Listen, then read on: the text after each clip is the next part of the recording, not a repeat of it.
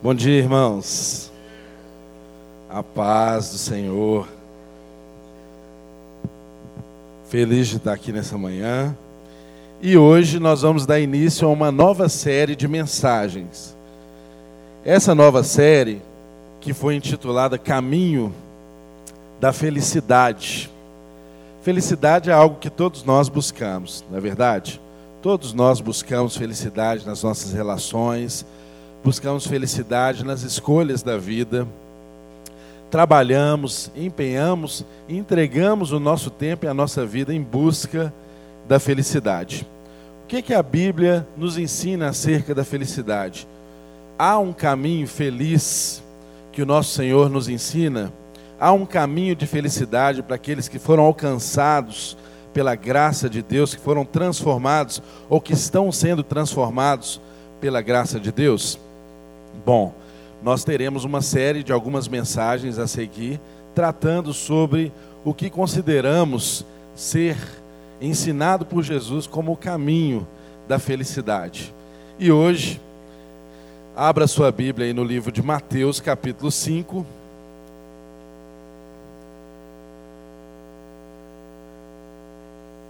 Mateus, capítulo de número 5.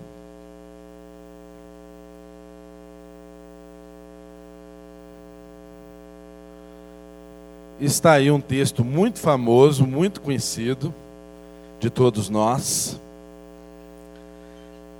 O famoso Sermão do Monte.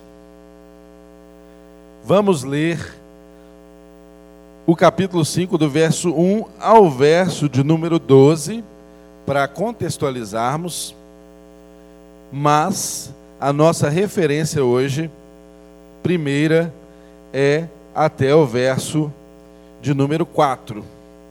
Vamos ler até o 12, mas hoje pretendemos explorar até o verso de número 4. Mas antes disso, nós precisamos ter uma compreensão ampla do que, que se trata o Sermão do Monte. Qual que é a circunstância, o que, que Jesus está ensinando, para quem esse sermão é dirigido. Então, antes de entrarmos especificamente nas bem-aventuranças de hoje, nós faremos aqui, buscaremos fazer aqui um, um, um apanhado geral do que, que se trata a pretensão desse texto e de como que isso se aplica ao caminho de felicidade que Jesus nos propõe. Amém? Então façamos a leitura aí do capítulo 5, verso de número 1 ao 12 de Mateus. Mateus 5, verso 1 ao 12. Jesus, vendo a multidão, subiu a um monte e, assentando-se, aproximaram-se dele os seus discípulos e, abrindo a boca, os ensinava, dizendo: Bem-aventurado, bem-aventurados os pobres de espírito, porque deles é o reino dos céus. Bem-aventurados os que choram, porque eles serão consolados. Bem-aventurados os mansos, porque eles herdarão a terra. Bem-aventurados os que têm fome e sede de justiça, porque eles serão fartos. Bem-aventurados os misericordiosos, porque eles alcançarão misericórdia. Bem-aventurados os limpos de coração, porque eles verão a Deus. Bem-aventurados os pacificadores, porque eles serão chamados filhos de Deus. Bem-aventurados os que sofrem perseguição por causa da justiça, porque deles é o reino dos céus. Bem-aventurados sois vós, quando vos injuriarem e perseguirem, e mentindo, disserem todo mal contra vós por minha causa. Exultai e alegrai-vos, porque é grande o vosso galardão nos céus porque assim perseguiram os profetas que foram antes de vós. Mais uma vez oremos. Paizinho, estamos aqui nessa manhã na completa e total dependência do Senhor. Que o teu Espírito nos ensine, nos repreenda, nos corrija, nos coloca de volta no caminho e nos faça compreender toda a tua vontade para as nossas vidas. Ilumine, Senhor, quem vai falar, ilumine quem vai ouvir. E faça, Deus, com que a tua vontade se complete aqui no nosso meio nessa manhã. Traga ensino, traga orientação, traga transformação na nossa forma de viver e nos mostre verdadeiramente qual é o caminho da felicidade. Nós te agradecemos desde já e pedimos a Ti que não permita que nesse ambiente haja qualquer interferência que impeça o seu propósito de ser cumprido. Nos colocamos completamente abertos e entregues nas tuas mãos. Em nome de Jesus. Amém. Amém.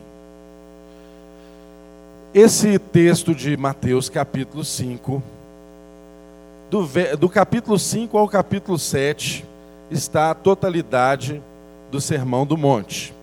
Nós vamos focar aqui hoje no capítulo 5 e mais especificamente até o verso de número 4.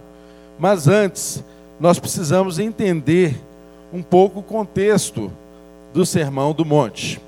Esse foi um sermão proferido pelo próprio Jesus. É um sermão muito conhecido, mas ele é pouco compreendido. E além de pouco compreendido, ele é pouco obedecido.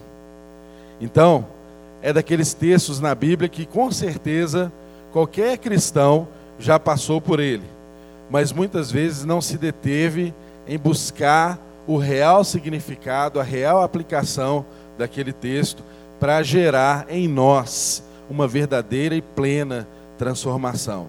Então, apesar de ser um sermão muito conhecido, ele é pouco compreendido. E por ser pouco compreendido, ele acaba sendo também pouco obedecido. Esse sermão é o sermão importantíssimo. Estamos diante do sermão mais importante e pregado pelo maior pregador da história, pelo próprio Mestre Jesus, direcionado ali aos seus discípulos. Jesus está aqui descrevendo o que ele deseja que os seus discípulos sejam e façam.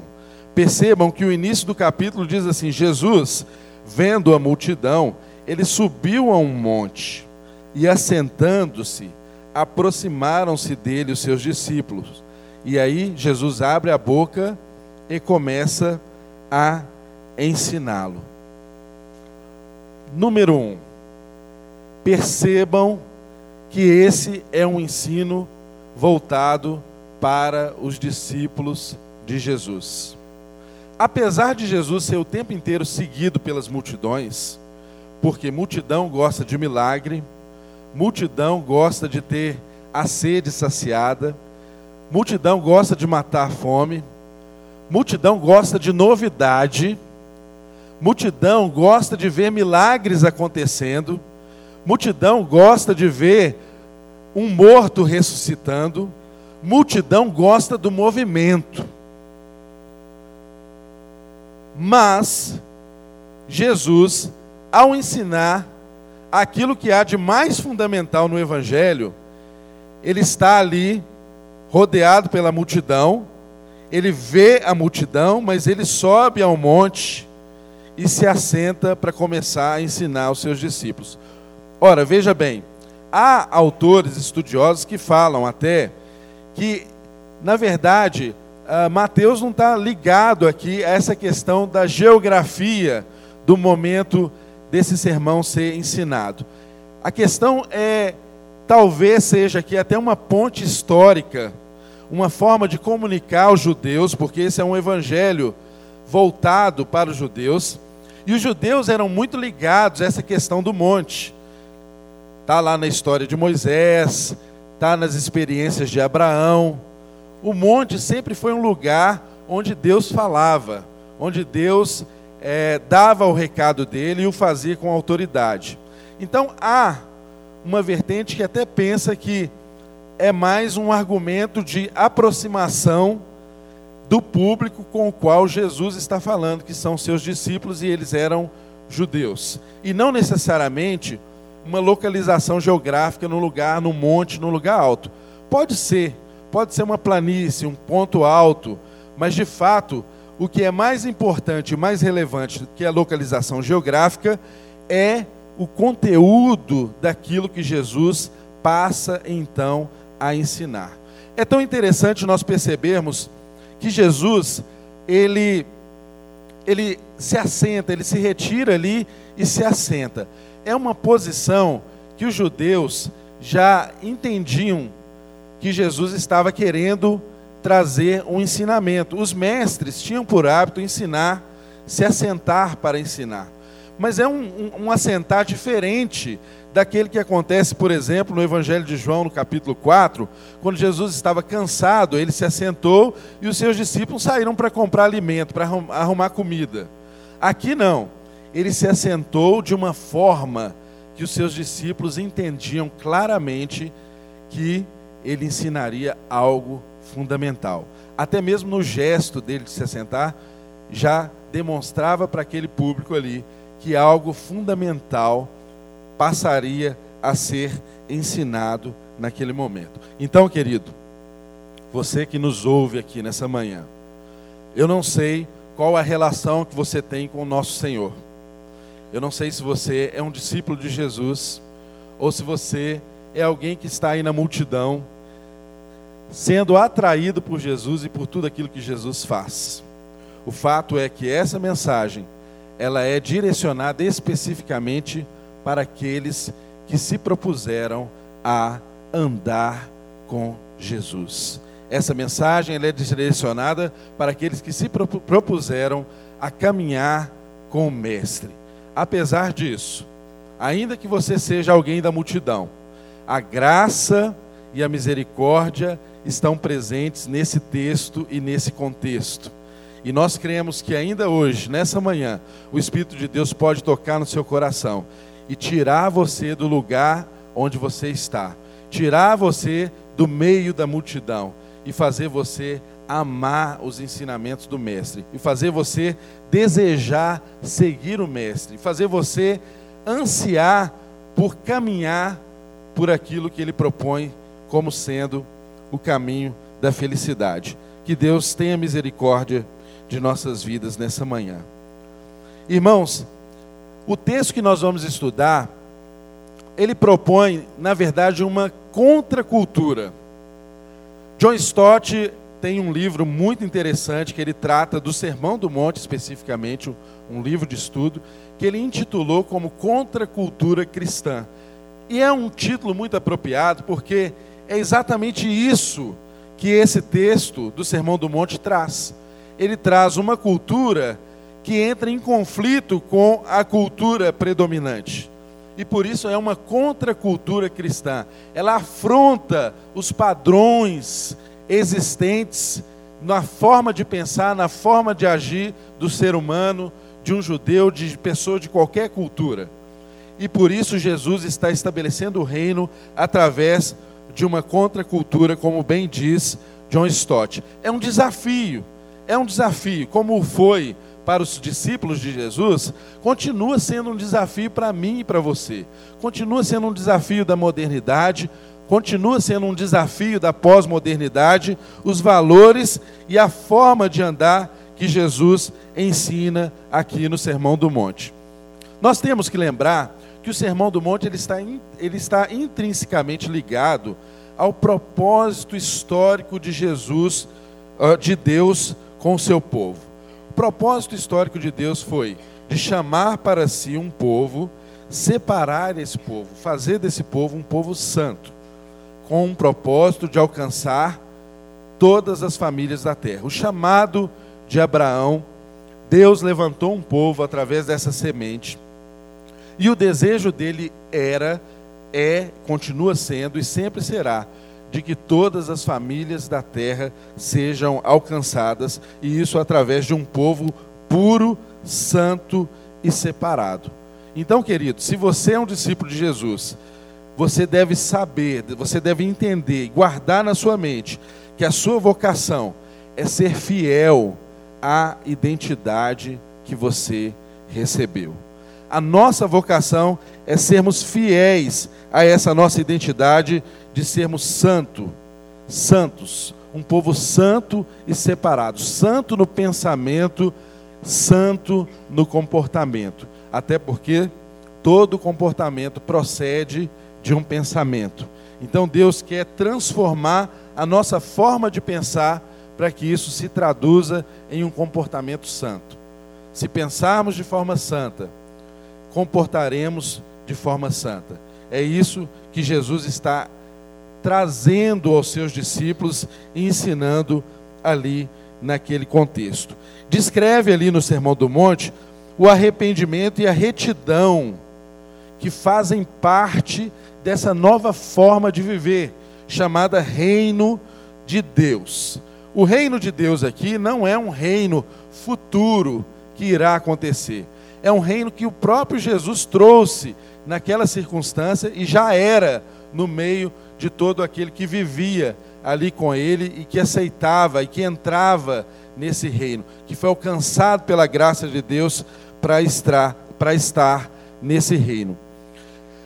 Antes de entrar mais especificamente nos versículos aqui do texto, eu quero lembrá-los que sempre que você estiver estudando o Sermão do Monte, é bom você ter em mente qual que é o versículo central desse sermão. Por incrível que pareça, o Sermão do Monte fala de coisas grandiosas, mas o versículo central, muito simples e que muitas vezes passa desapercebido por nós quando nós lemos ou talvez até estudamos a Bíblia, ele está lá em Mateus capítulo 6, verso de número 8, que é o seguinte: está escrito lá, não vos assemelheis, pois, a eles. Não vos assemelheis, pois, a eles. Então, para haver uma compreensão de todo o sermão, você tem que se lembrar que o trabalho de Deus nas nossas vidas é o tempo inteiro fazer, trazer a nossa consciência de que somos um povo santo, separado, para um propósito eterno que há de ser cumprido. E, ao cumprir esse propósito, nós não podemos deixar de lembrar da nossa identidade, porque quando nos esquecemos da nossa identidade, o que, que nós fazemos? Nós começamos a nos assemelhar a eles, aos outros povos, às outras práticas que são indesejadas por Deus. Então, o povo de Israel na história, você percebe que a história do povo de Israel, ela se resume a isso. O tempo inteiro Deus abençoando esse povo, exercendo misericórdia, livrando esse povo. Na hora que vem uma, uma situação de tranquilidade, de prosperidade, eles esquecem de Deus e começam a olhar para os povos vizinhos. E aí, quando você olha para o vizinho e vê a grama do vizinho mais verdinha, você começa então a desejar viver as coisas que esses outros povos vivem. O povo de Israel sofreu com isso o tempo inteiro. O desafio nosso ainda é esse mesmo desafio. De você entender a sua vocação, entender a sua identidade, entender o propósito eterno de Deus que está se cumprindo também através de você, mas você o tempo inteiro se tornar consciente que o centro disso é você não se assemelhar, pois, aos povos de fora. Não buscar praticar o que as pessoas que não conhecem Deus ou que não são discípulos de Jesus praticam. Exatamente por quê? Porque o evangelho é uma contracultura. Ele anda na, ele anda na contramão dos valores que a sociedade nos ensina ele anda na contramão dos valores que você percebe na cultura prevalecente, na música que você ouve, no filme que você assiste, na propaganda comercial que você assiste, nas relações de trabalho que você tem, nas relações familiares que são travadas, os valores que a nossa cultura preserva não são os valores do reino. E aí surge para mim e para você um enorme desafio diante do que é as bem, do que são as bem-aventuranças ou esse caminho de felicidade segundo o nosso Senhor. As bem-aventuranças começam dizendo então: quando Jesus senta para ensiná-los, ele diz no verso de número 3: Bem-aventurados os pobres de espírito, porque deles é o reino dos céus. As bem-aventuranças então descrevem um caráter de um cristão, de alguém que é um discípulo de Jesus, que está no caminho de transformação. Esse caráter ele é equilibrado. São palavras simples, mas de um conceito, de uma profundidade, de uma ideia muito profunda, muito basilar, muito fundamental. E para isso nós precisamos levar em consideração algumas premissas importantes que são descritas aqui no sermão como um todo, para a gente ter uma compreensão profunda disso. Primeiro, primeira dessas premissas, as pessoas aqui descritas. São oito características que nós lemos aí do verso 1 ao verso de número 12, oito características ou qualidades das pessoas deste grupo. As pessoas são pobres de espírito, são os que choram, são os mansos, são os que têm fome e sede de justiça, são os misericordiosos, os limpos de coração, os pacificadores e os que sofrem perseguição por causa da justiça. Agora entenda uma coisa: você jamais pode olhar para esse texto e ter uma atitude seletiva diante dessas características. Por quê? Ao contrário dos dons que são distribuídos no meio da igreja de forma diversa, de modo que eu tenho um dom que você não tem, você tem um dom que eu não tenho, e isso trabalha para a unidade da igreja e para a nossa edificação, em relação aos dons, é assim que funciona. O fato de eu não possuir todos os dons me faz depender de você, e vice-versa. E isso nos une, isso nos aproxima. Agora, em relação a essas bem-aventuranças, não funciona o mesmo raciocínio que se tem com os dons.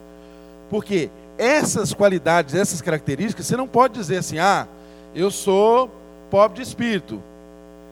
Então, manso não é comigo, é o departamento do Bruno. O Bruno é o manso. Ah, o Bruno é o manso e vira assim e fala assim: ah, não, perseguido por causa da justiça é coisa com a Miriam, que a perseguição venha sobre ela. A minha questão é ser manso, não é?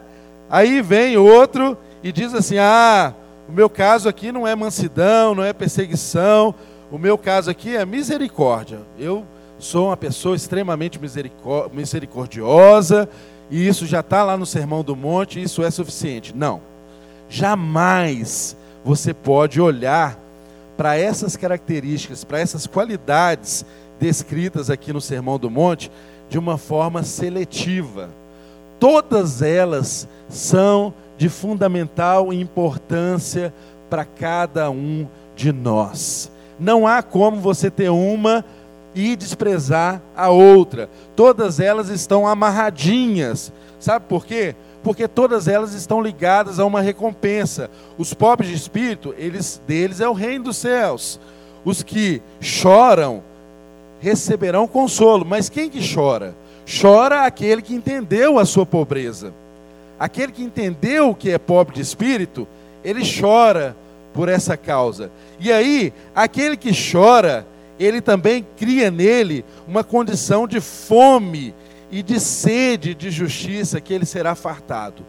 Quem tem sede e fome de justiça, alcança no seu coração também a misericórdia ele começa a ter mais misericórdia do próximo. Ele tem um dom de entender a miséria do coração do seu próximo, do seu irmão, e ele se torna um misericordioso, e por isso ele alcança misericórdia. O misericordioso, por sua vez, ele também tem o seu coração limpo, ele é limpo de coração, e isso condiciona que ele vê a Deus. Ele vê a Deus por causa dessa limpeza do coração e os limpos de coração, eles se tornam pacificadores. Eles são mensageiros da paz. Onde eles estão, a paz é estabelecida. Ele não traz confusão, ele traz reconciliação. Ele não traz é, situações de conflito, muito pelo contrário, a presença dele pacifica. E por ele ser um pacificador, ele está apto a experimentar também o sofrimento por causa da perseguição e por causa da justiça descrita aqui no Evangelho. Deles é o reino dos céus. Percebam que não há como você ter uma atitude seletista, não há como você selecionar uma dessas características e dizer eu sou isso e pronto, já está bom. Não. O Sermão do Monte nos ensina que todas essas características, o pobre de espírito, os que choram, os que têm fome e sede de justiça, os misericordiosos, limpos de coração, pacificadores, aqueles que sofrem por causa da justiça, todos eles são filhos de Deus, discípulos de Jesus, alcançados por essa nova forma de viver, por essa contracultura cristã. Agora, é muito interessante nós pensarmos sobre a natureza dessas bênçãos prometidas aqui no Evangelho. Isso se aplica a todas as bem-aventuranças estudadas aqui. Qual que é a natureza dessas bênçãos? A Macários é a palavra que tem um significado de feliz. Em algumas Bíblias aí vocês têm a tradução, na minha está escrito bem-aventurados os pobres de espírito. Na sua, talvez esteja escrito feliz não é? Feliz ou mais do que feliz. Essa felicidade tem que ser pensada. E aqui eu te chamo a uma reflexão sobre a felicidade. Afinal de contas, o título que nós demos para essa série de mensagens é O Caminho da Felicidade. O que, que é felicidade? O que, que é felicidade? Você já pensou sobre o que, que é felicidade? É algo muito difícil de conceituar, não é verdade? Porque felicidade, muitas vezes, nós conceituamos e pensamos felicidade sob um ponto de vista subjetivo. E aí, a felicidade passa a ser uma questão interna, como eu sinto, como eu percebo. E nos dias de hoje, na sociedade em que nós estamos em curso, vivendo, é uma sociedade hedonista, é uma sociedade que busca o máximo de prazer e o mínimo de sofrimento. É uma sociedade que diz que você deve buscar a felicidade e que aquilo que te faz feliz não importa se aquilo é de um padrão ético, de um padrão moral ou não. Se aquilo te faz feliz, é bom para você. Se aquilo te faz feliz, faça porque afinal de contas você deve buscar essa tal felicidade. Só que felicidade é algo muito complexo de se compreender se você analisar a felicidade sob o ponto de vista subjetivo. É muito difícil compreender felicidade se você perceber felicidade, tal como essa proposta que o mundo nos dá de ser aquilo que te faz bem, que te faz sentir bem. Sabe por quê? Olha só, para mim felicidade seria sair desse culto, ir para uma churrascaria e comer uma bela picanha. Sob o ponto de vista subjetivo. Mas tem irmão aqui que é vegetariano, ele prefere comer um prato de brócolis, problema dele. Felicidade para esse irmão é comer um prato de salada, brócolis, não que sair daqui. Para mim, felicidade é aquela picanha ao ponto. Você está com fome aí? Não, né? Gente, então assim, nós temos que ficar atento quando falamos de felicidade, porque o que é felicidade para mim pode não ser felicidade para você. É um conceito subjetivo, é um conceito que é transformado com o passar do tempo, é transformado de uma geração para outra. Percebam vocês, vocês que me ouvem aqui, talvez você pensava ou pensa, né, a sua vida como felicidade, uh, quando você era jovem, por exemplo, você pensava que felicidade era você, com 14 anos de idade, tirar a carteira de trabalho, né, azulzinha, né, que muita gente hoje nem conhece, né, você tirar a carteira de trabalho, arrumar um trabalho, um emprego. Felicidade para você era ter uma estabilidade profissional, não é? Quantos de nós aqui, ah, vou fazer essa pergunta: quantos aqui, tem alguém aqui no nosso meio que trabalhou mais de 10 anos numa empresa? Levanta a mão. pode olhar que esse cara que está de mão levantada aí tem mais de 40 anos de idade. é quase sempre assim, não é? Estou generalizando para melhorar meu exemplo, tá? Estou dando uma ajuda no meu exemplo aqui. Mas o que, que eu quero ensinar com isso? Olha, a geração passada tinha isso como valor. A gente entrava numa empresa como office boy com 15 anos de idade, não é? Entregava envelope de um setor para o outro, aí você crescia, ia para um outro cargo, melhorava, fazia carreira. Fazia carreira, alcançava os cargos. Hoje, a geração de hoje, quando entra num trabalho, se em seis meses ele não é o gerente, para ele não serve aquela empresa mais ele está indo embora. E olha, perceba, eu não estou fazendo aqui nessa fala minha uma crítica acentuada a essa nova geração. Não é isso. Percebam o contexto. O que eu quero dizer é que são formas diferentes de olhar a vida, de pensar a vida, de fazer escolhas e formas diferentes de pensar o que traz ou não a felicidade. Eu sei que vocês aqui que levantaram a mão, os quarentões para cima aí, você já teve para você, felicidade era comprar o primeiro carro, um Fusca 66 ou um Chevette 82, quando foi, como foi o meu caso. O meu Chevette 82 tinha teto solar, mas não podia chover porque vazava. Então, era uma felicidade enorme. Eu, com os meus 18, 19 anos, tirava o final de semana para lustrar aquele carro. Quem já fez isso? Quem está comigo aqui? Os homens. Com certeza, né? já fez isso demais. Você ficava lustrando aquele carro, aquela moto, não é? Isso é coisa, isso é coisa da sua geração. Isso não é coisa da geração de hoje. Isso era felicidade para você, não é felicidade mais para a geração de hoje. Muitos de nós pensávamos felicidade assim, olha, eu vou trabalhar, vou ter estabilidade profissional, vou ter um emprego, vou ganhar dinheiro, vou conhecer uma pessoa legal, vou me preparar para o casamento, vou comprar um lote, vou construir uma casa. Existe isso mais, gente? Comprar um lote, construir uma casa. Meus tios compravam lote, construíam casa. Não é mais a realidade dessa geração. Eu falo aqui para uma geração que tem que pode ter pensado que a felicidade estava em se casar encontrar uma pessoa e se entregar para uma relação profunda, íntegra, inteira, dentro de um casamento. E eu te pergunto, você acha que isso é valor para a geração de hoje? Se fosse valor, eles não casavam tão tarde. Há outros valores que têm sido priorizados. A independência financeira, profissional, o sucesso profissional, o preparo acadêmico, tudo isso. Eu entendam mais uma vez, não estou fazendo juízo de valor. É, mas estou, né? tipo assim, né? Mas eh, no, o contexto aqui é mostrar para vocês que são gerações que pensam diferente.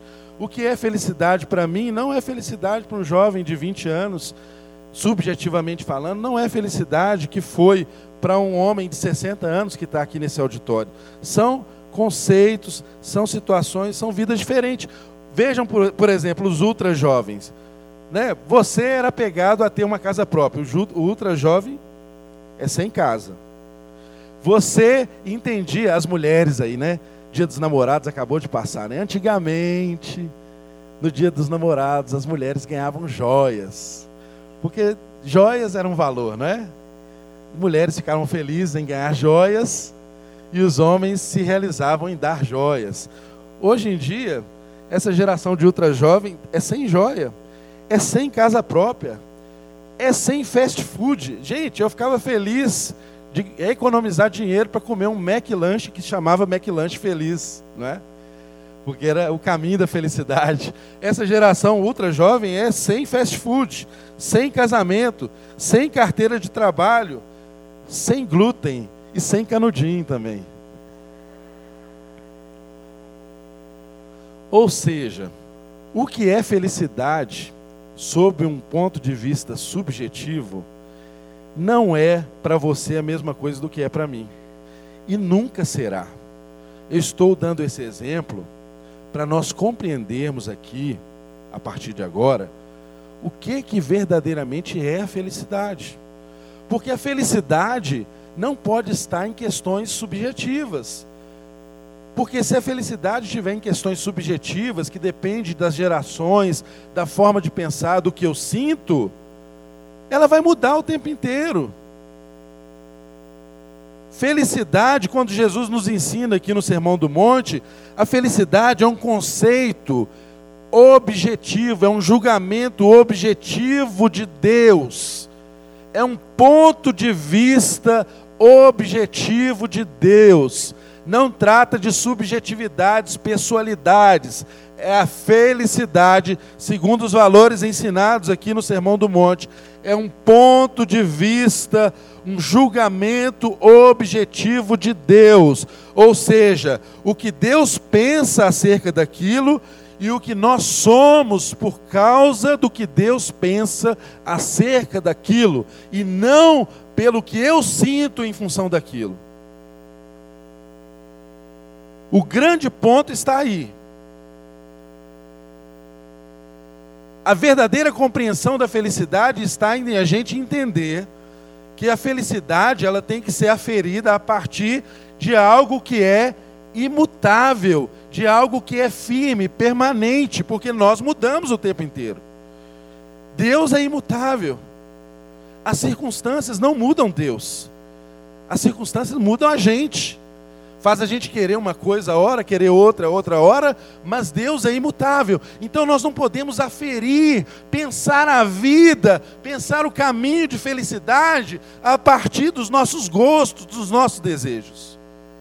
Nós precisamos pensar isso a partir da mente de Deus. E o que que Deus pensa que seja um caminho de felicidade? O que objetivamente falando, é felicidade aos olhos de Deus. É somente com essa compreensão que o Sermão do Monte passa a ser entendido por nós. Porque se não for pensando sob o ponto de vista objetivo de Deus, isso aqui é uma loucura. É uma loucura. Como assim eu vou dizer que ser pobre de espírito é algo que é agradável, desejável e faz alguém estar em um reino. Como que eu vou dizer que chorar, o sofrimento, o choro, as lágrimas, pode ser algo, uma característica que traz felicidade, porque essa pessoa vai encontrar um consolo? Isso é uma loucura. Se não for observado sob o ponto de vista objetivo de Deus, se nós não entendemos que essa é uma vontade de Deus, é uma forma como Deus pensa, e o que nós somos por causa da forma como Deus pensa, se nós não raciocinarmos assim, é impossível ter uma compreensão equilibrada do que é a felicidade. A felicidade não é algo que está no ponto de chegada. A felicidade que Deus está nos ensinando aqui, ela está no caminho. E nós podemos ser felizes no caminho. Nós podemos ser felizes enquanto humilhados. Nós podemos ser felizes enquanto andamos e choramos. Isso é coisa de Deus. Isso é coisa de Deus. Agora, é um conflito enorme para nós porque nós não queremos compreender felicidade sob o ponto de vista de Deus. Nós não queremos pensar a partir da forma como Deus pensa. É um conflito da mente humana caída, desfigurada pelo pecado. E isso reflete em tudo em nós. Isso reflete no conflito que nós temos com o caráter e a reputação. Porque o caráter é como de fato nós somos, como Deus nos vê. Deus olha para o Josson, esse irmão abençoado, pastor que está aqui na minha frente, ele vê o Josson exatamente como o Josson é. Agora, eu e você podemos olhar para o Josson e termos uma noção do que a gente imagina do que ele, o que ele seja. Então, reputação é como as pessoas nos olham e nos veem. É como nós parecemos para as pessoas em público. Caráter é aquilo que de fato nós somos. Sermão do Monte não está falando de reputação. Sermão do Monte está falando de caráter. É aquilo que eu e você somos, que Deus sabe o que eu e você somos. E não aquilo que nós buscamos nos apresentar às pessoas ao nosso redor. E às vezes nós queremos mascarar aquilo que deveríamos ser através de uma reputação, ainda mais em tempos em que as redes sociais estão tão em voga. A gente publica uma vida feliz que você sabe que não é. Sua vida está desgraçada, mas você está publicando uma felicidade que as pessoas vão comprar se elas não te conhecem. Por quê? Nós não nos preocupamos com aquilo de fato que devemos ser, mas nos preocupamos muito mais como devemos nos apresentar diante das pessoas. Ou seja, estamos muito mais preocupados com a nossa reputação, com o que as pessoas pensam de nós, do que com o nosso caráter, que é o que Deus pensa e sabe acerca de nós.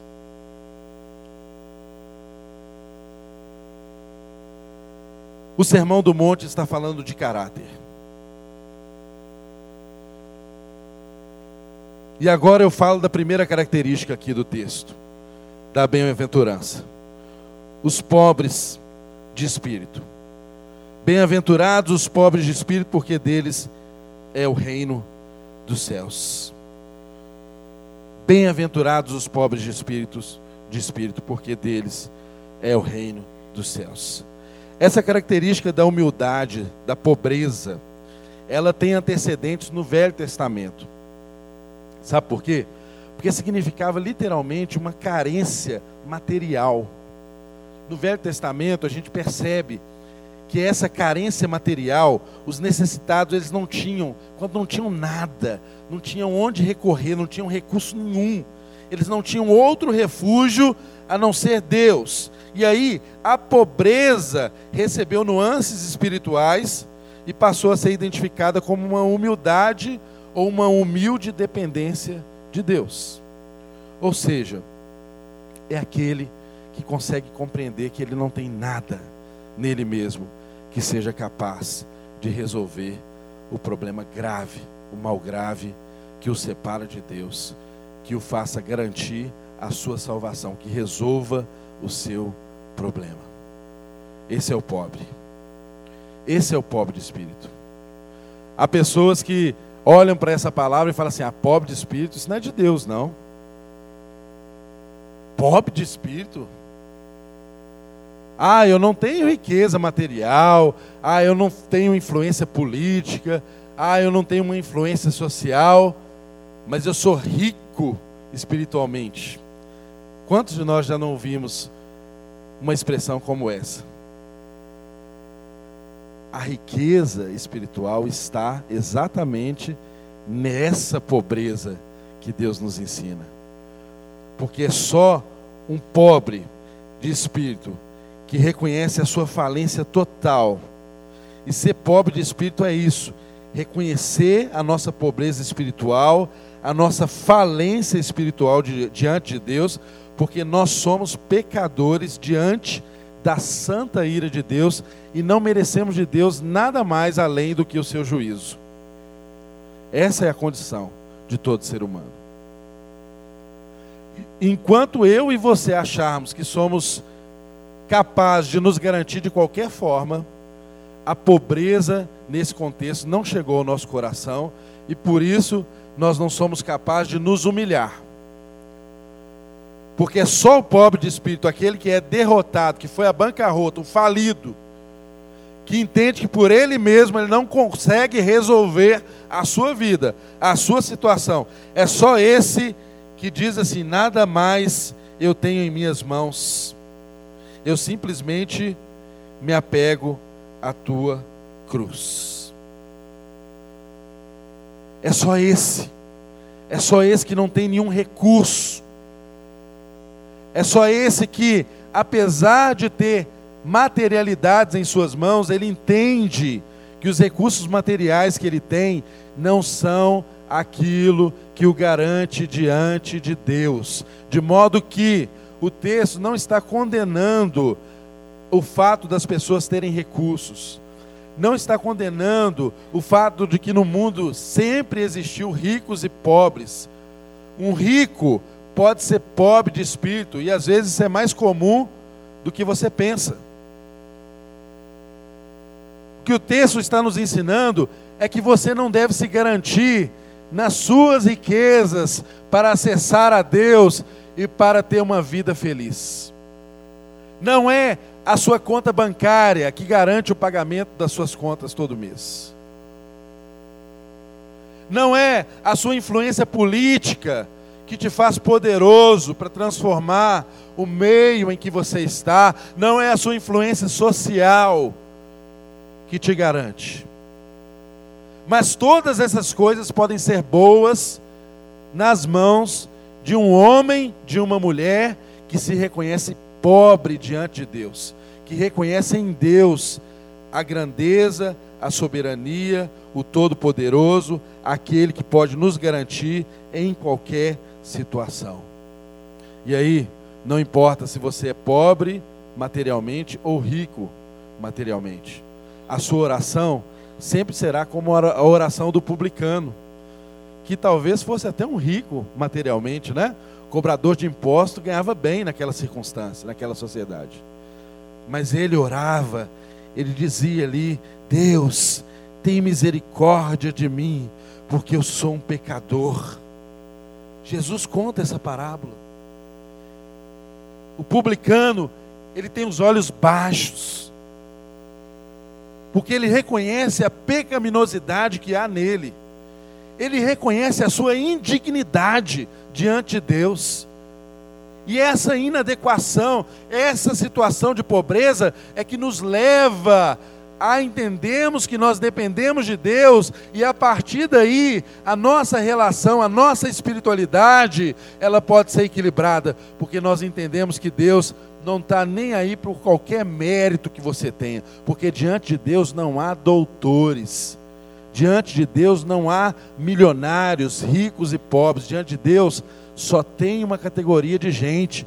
É um pecador arrependido que se dobra de coração e de joelhos e reconhece a sua pecaminosidade e reconhece que há um Deus grande, que é maior do que o abismo que o separa. É esse tipo de gente que Jesus está desejando encontrar. É para esse tipo de gente que há espaço nesse reino que Jesus está apregoando. Mas eu sei que isso contradiz completamente as expectativas nacionalistas, principalmente para aquele grupo de judeus que acompanhavam Jesus. Eles estavam preocupados onde assentariam quando o reino fosse instituído.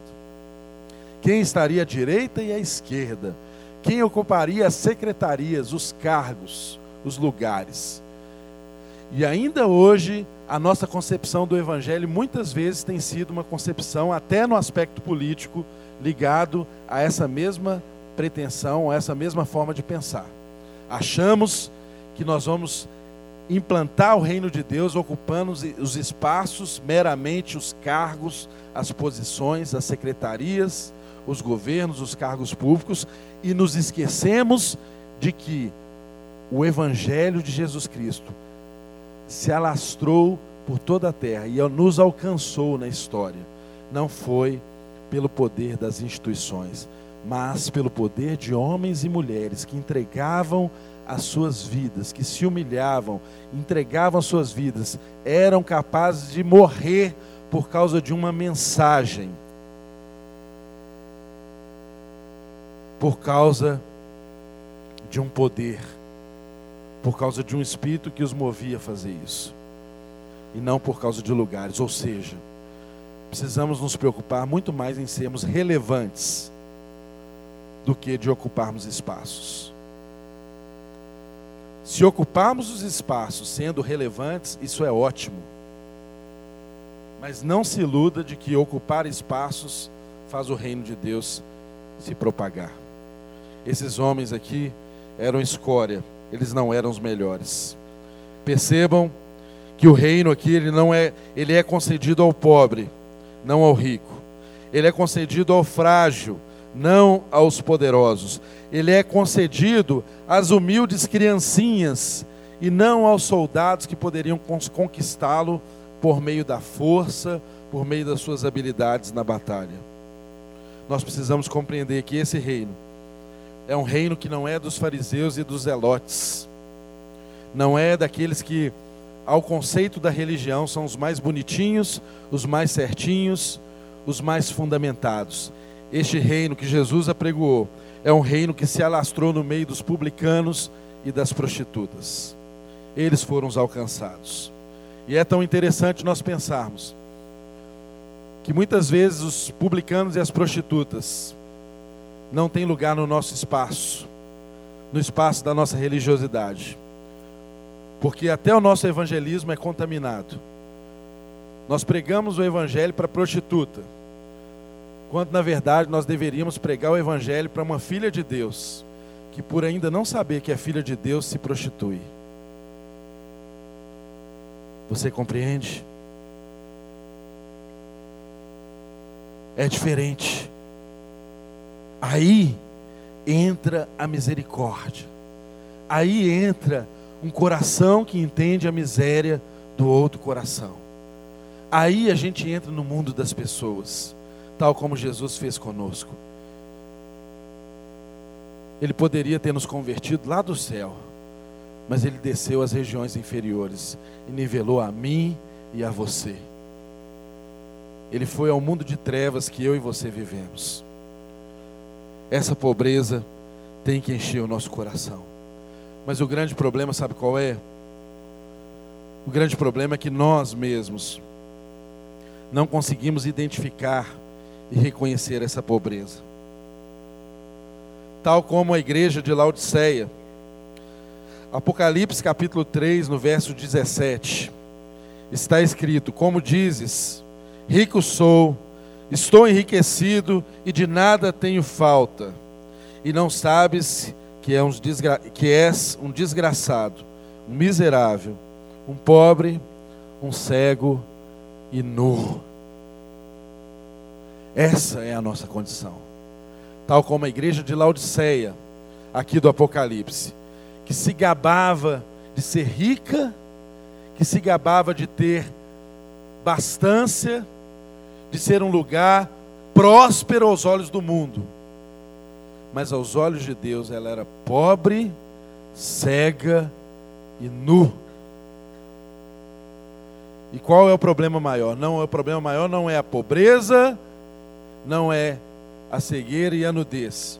Ou melhor dizendo, o maior problema é a cegueira de não enxergar a sua própria condição. Porque se Deus nos mostra como somos pobres, cegos e nus, nós temos a chance de nos humilharmos, de nos arrependermos e entendermos que só dependemos dEle e de nada que Ele tenha nos dado, de nada que nos cerque. O problema é essa questão. Quanto tempo nós demoramos para perceber a nossa carência, a nossa pobreza, a nossa condição? Que eu e você não sejamos como Laodiceia o texto também diz: Bem-aventurados que choram, porque eles serão consolados. Há aqui um paradoxo, porque é como se o texto estivesse dizendo: Bem-aventurados os felizes são os infelizes. Que espécie de tristeza é essa que pode produzir alegria em nós? Que espécie de choro é esse que Deus objetivamente diz que é um choro que pode produzir felicidade, que pode produzir alegria em nós. Percebam que não é um choro de remorso, não é um choro de luto, é um choro de arrependimento. Um choro de arrependimento. Deus se importa com o seu choro pelas perdas que você passa, pelos lutos das situações, às vezes uma perda de um ente querido. Deus se importa com isso, mas o que o texto está nos ensinando é que o choro é um choro de arrependimento, é um choro porque nós entendemos a nossa condição de falidos, olhamos para nós, uma vez que compreendemos como pobres somos, como de nada em nós mesmos podemos entregar para Deus para merecer o favor dEle, essa condição nos faz chorar, nos faz nos arrepender. E aí a confissão do pobre o leva à contrição e ao choro. Isso agrada o nosso Senhor.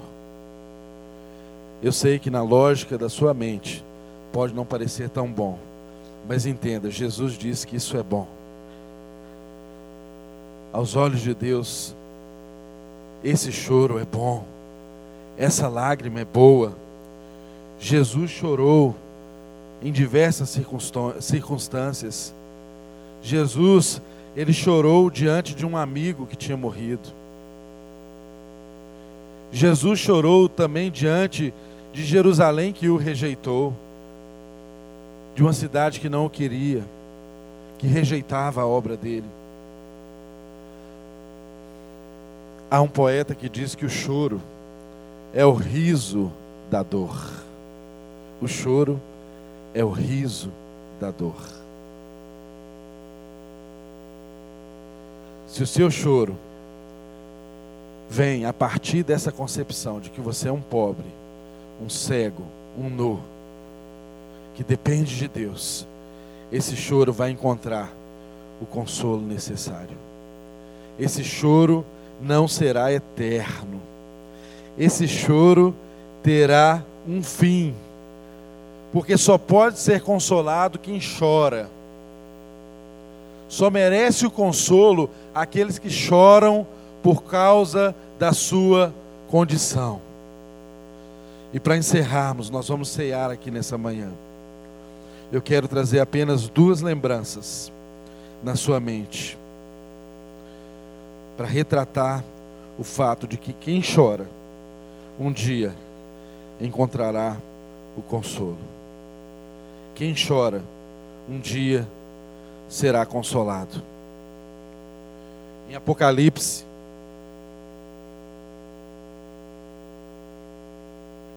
capítulo de número 5.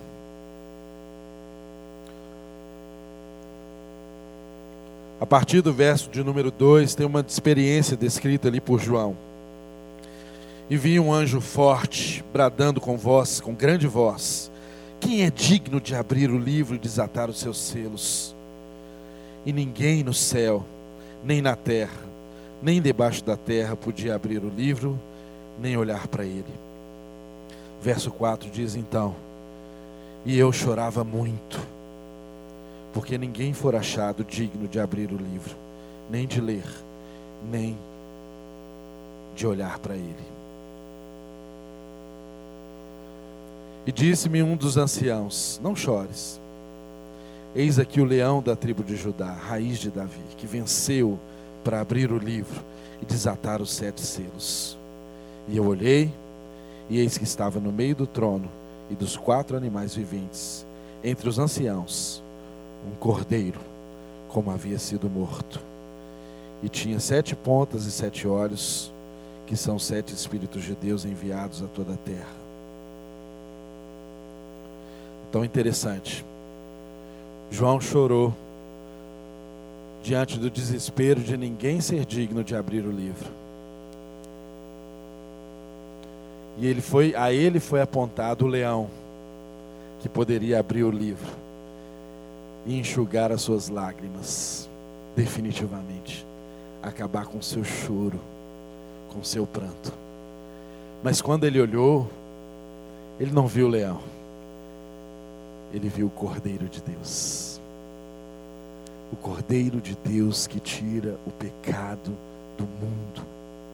O Cordeiro de Deus que foi imolado por mim e por você. Ele é o leão que conquistou. Mas quando você e eu olhamos para ele, nós vemos o Cordeiro que recolhe todo choro, que recolhe toda lágrima todo sofrimento, meu irmão e minha irmã, terá fim. Não coloque a sua felicidade, a sua vida, como condição de ser feliz o fato de que você não tenha sofrimento. Porque o mesmo livro de Apocalipse, para encerrar, no capítulo 7, versículo 17, diz: Porque o cordeiro que está no meio do trono os apacentará e lhe servirá de guia para as fontes das águas da vida, e Deus limpará dos seus olhos toda lágrima. Que nessa manhã eu e você possamos ceiar com essa convicção de que o cordeiro, o cordeiro foi rasgado, foi traspassado. O cordeiro morreu por mim e por você. E por isso, nós temos a nossa consciência limpa, nós temos a nossa consciência tranquila, de que não precisamos nos garantir em nós mesmos, que não precisamos, com o nosso esforço, com tudo aquilo que nós temos, conquistar aquilo que só Deus poderia fazer por mim e por você. O Cordeiro de Deus foi morto, o Cordeiro de Deus foi imolado, o Cordeiro de Deus verteu o seu sangue na cruz do Calvário, de uma vez por todas, um sacrifício cabal, completo, definitivo, eterno, que resolve o problema da humanidade e nos convida hoje a sermos gente, do tipo de gente que Ele quer que a gente seja. Gente que é gente, gente que é ser humano na sua mais alta excelência. E ser humano na sua mais alta excelência é gente que admite a sua fraqueza, que admite a sua pobreza e que chora por causa disso. Mas esse choro não é um choro eterno, porque as suas lágrimas são recolhidas e um dia toda lágrima será enxugada dos nossos olhos. Eu e você podemos ter essa esperança guardada no nosso coração, que um dia Deus enxugará dos nossos rostos toda a lágrima. E aí o consolo será eterno. O consolo será completo.